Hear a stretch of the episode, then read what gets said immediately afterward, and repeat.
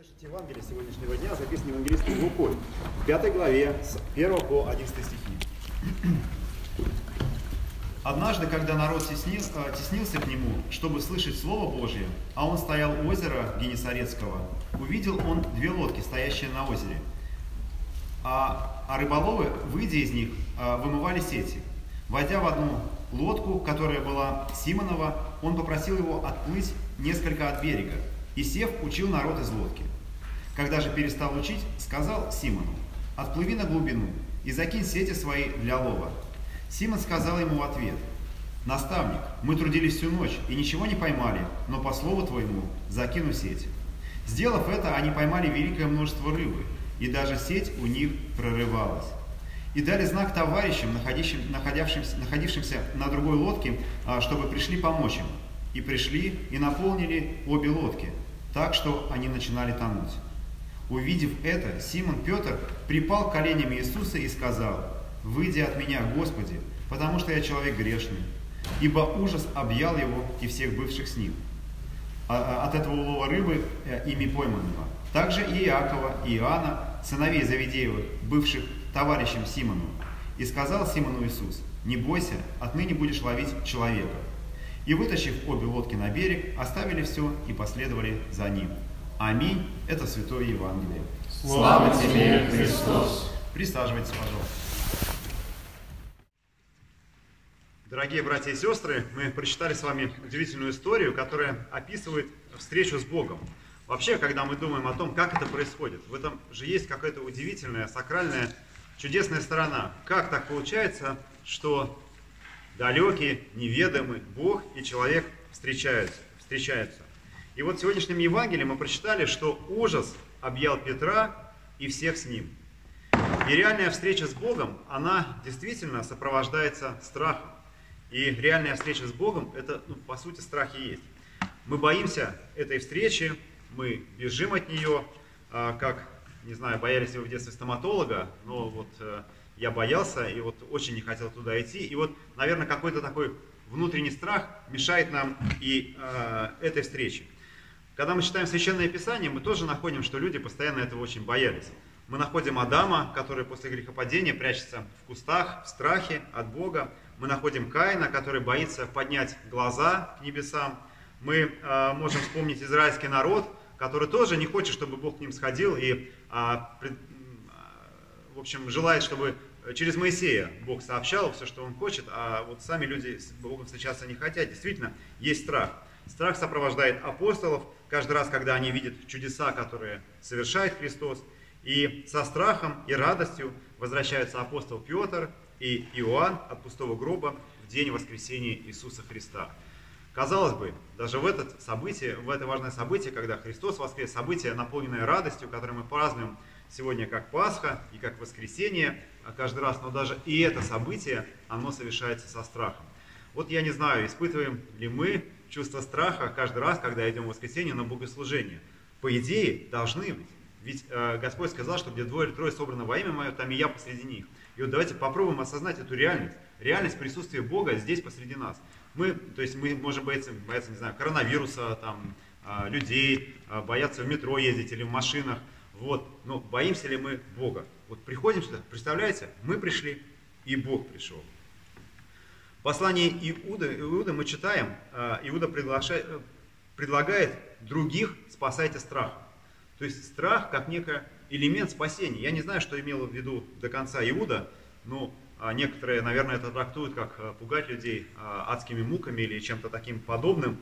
Но почему? Откуда берется этот страх? Апостол Иоанн напишет так. В любви нет страха, но совершенная любовь изгоняет страх, потому что в страхе есть мучение, боящ... боящийся несовершенен в любви.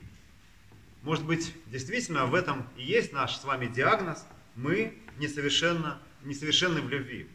И, откровенно говоря, конечно, мы не дотягиваем даже до наших человеческих представлений о любви, настоящей любви, которая способна к самопожертвованию, которая способна отказаться от чего-то а, в пользу другого человека. И вот даже когда мы мыслим любовь таким образом, мы ее очень плохо понимаем. А, тем более мы понимаем, а, что мы не умеем любить, если мы хотя бы чуть-чуть соприкоснулись с Божьей любовью. Если мы осознали, насколько мы любимы Богом. И вот когда мы понимаем, насколько мы далеки от этой любви, тогда мы тем более понимаем, что мы любить не способны. А если мы не способны любить, как говорит апостол Иоанн, ну, конечно же, мы неизбежно пребываем в страхе. И если мы в любви претендуем на какое-то совершенство, опять-таки, о котором Иоанн говорит, то разве что такую на эгоистическую любовь, э, любовь к самому себе. Э, простите сейчас за тавтологию, но на самом деле страха бояться не следует. Не нужно бояться страха. Царь Давид скажет следующее. Начало мудрости – страх Господень. Страх указывает нам нечто важное. Петр это важное описывает следующими словами. «Выйди от меня, Господи, потому что я человек грешный. Выйди от меня, Господи, потому что я человек грешный.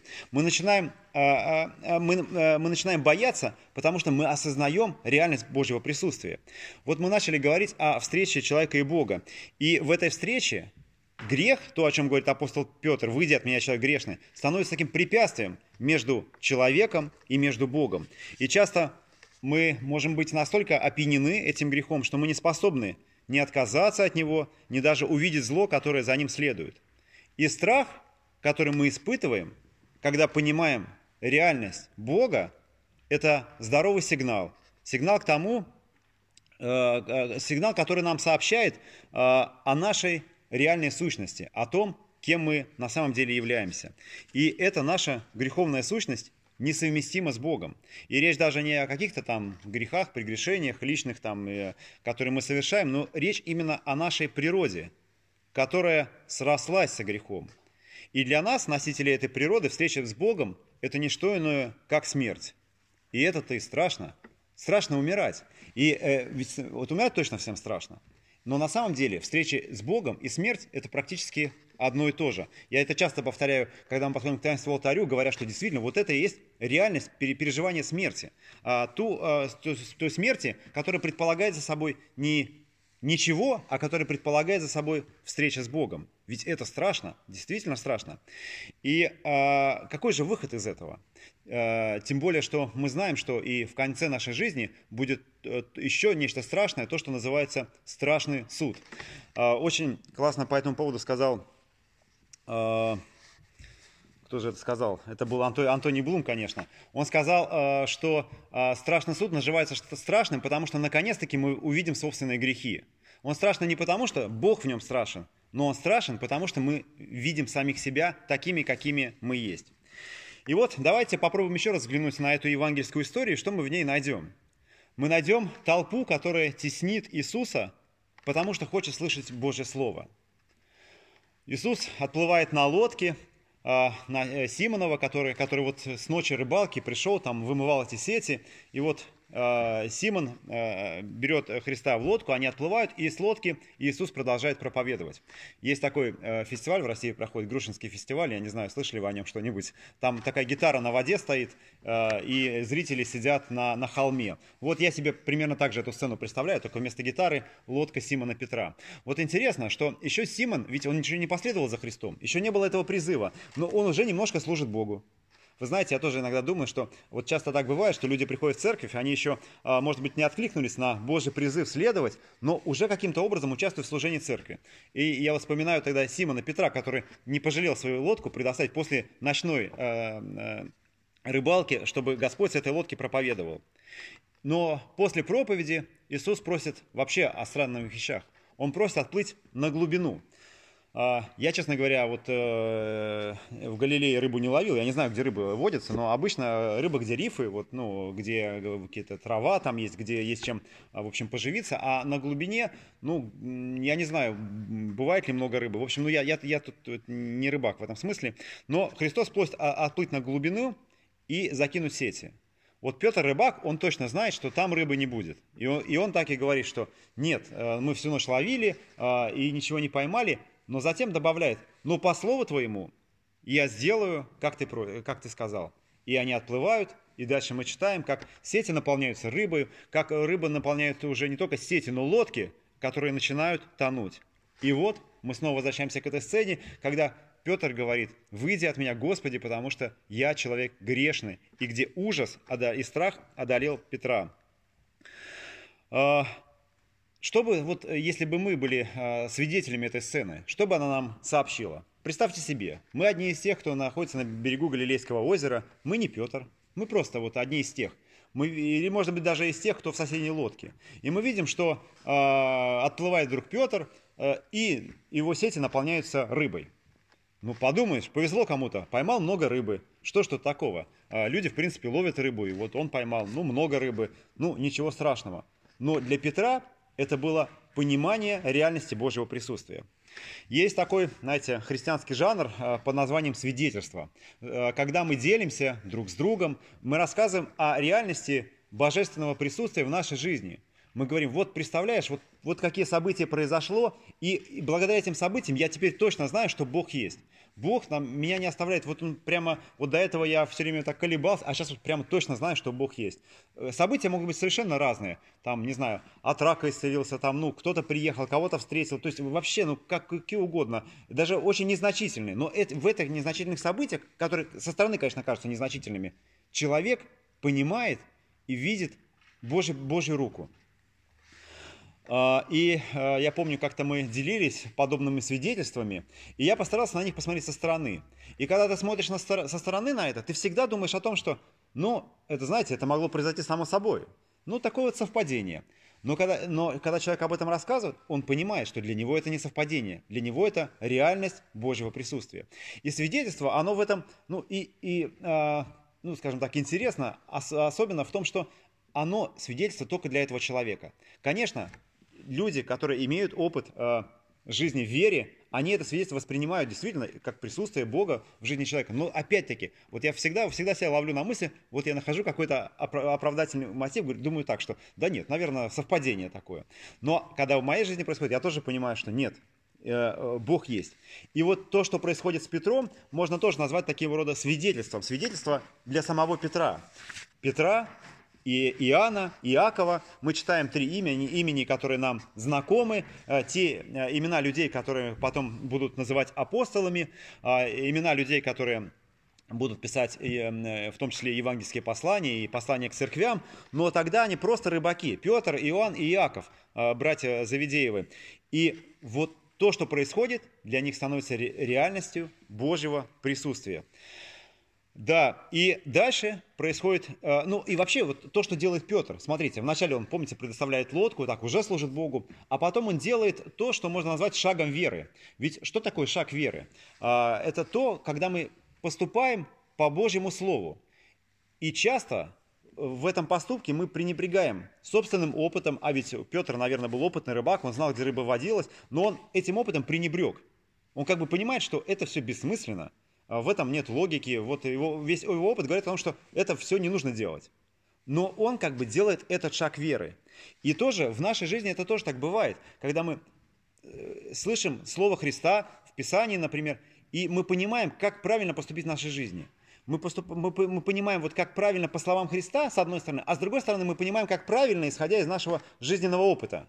И мы вот на такой развилке. А, собственно, а как правильней? И мы поступаем по Слову Христа. И вот это и есть сделать шаг веры. И Петр, собственно, также поступает. Он поступает, он делает этот шаг веры. И в этом шаге он как раз, и, ну, можно сказать, и испытывает даже э, Христа, и в этом э, испытании он понимает, что, кто перед ним. И он исповедует его, Господи, Господи, выйди от меня. И он исповедует Христа, Господи. И, э, э, и это, собственно, и внушает в него страх.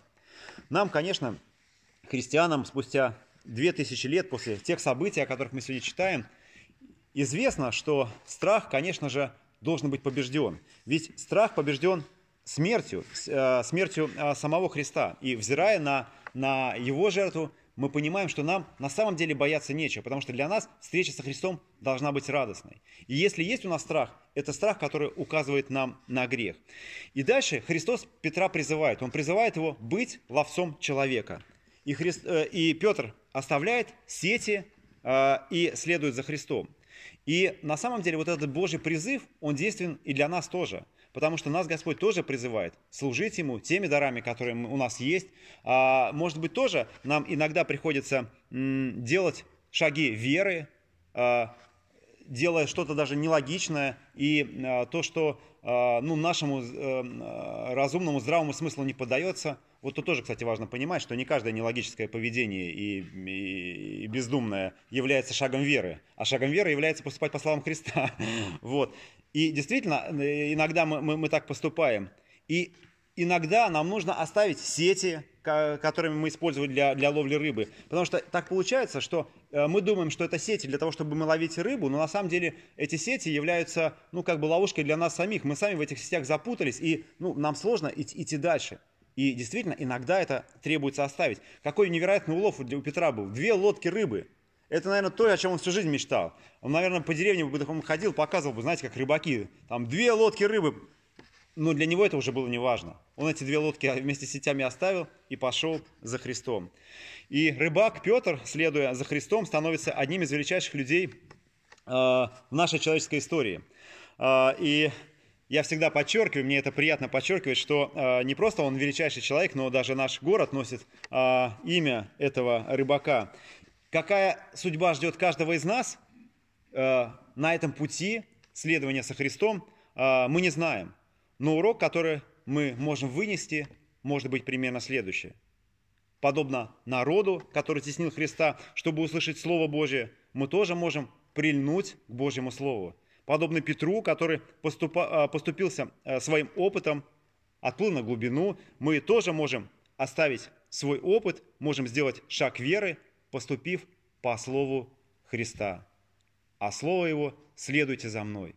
Давайте же также оставим наши грехи, последуем за Христом и будем делать эти шаги веры за Ним. Мир Божий да пребудет со всеми вами. Помолимся.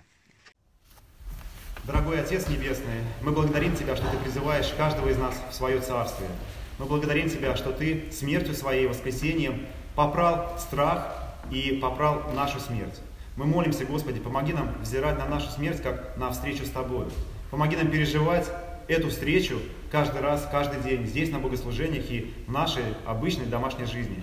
Помоги нам не бояться оставлять те сети, которые сдерживают нас, но которые мы думаем, что нам приносят какие-то блага.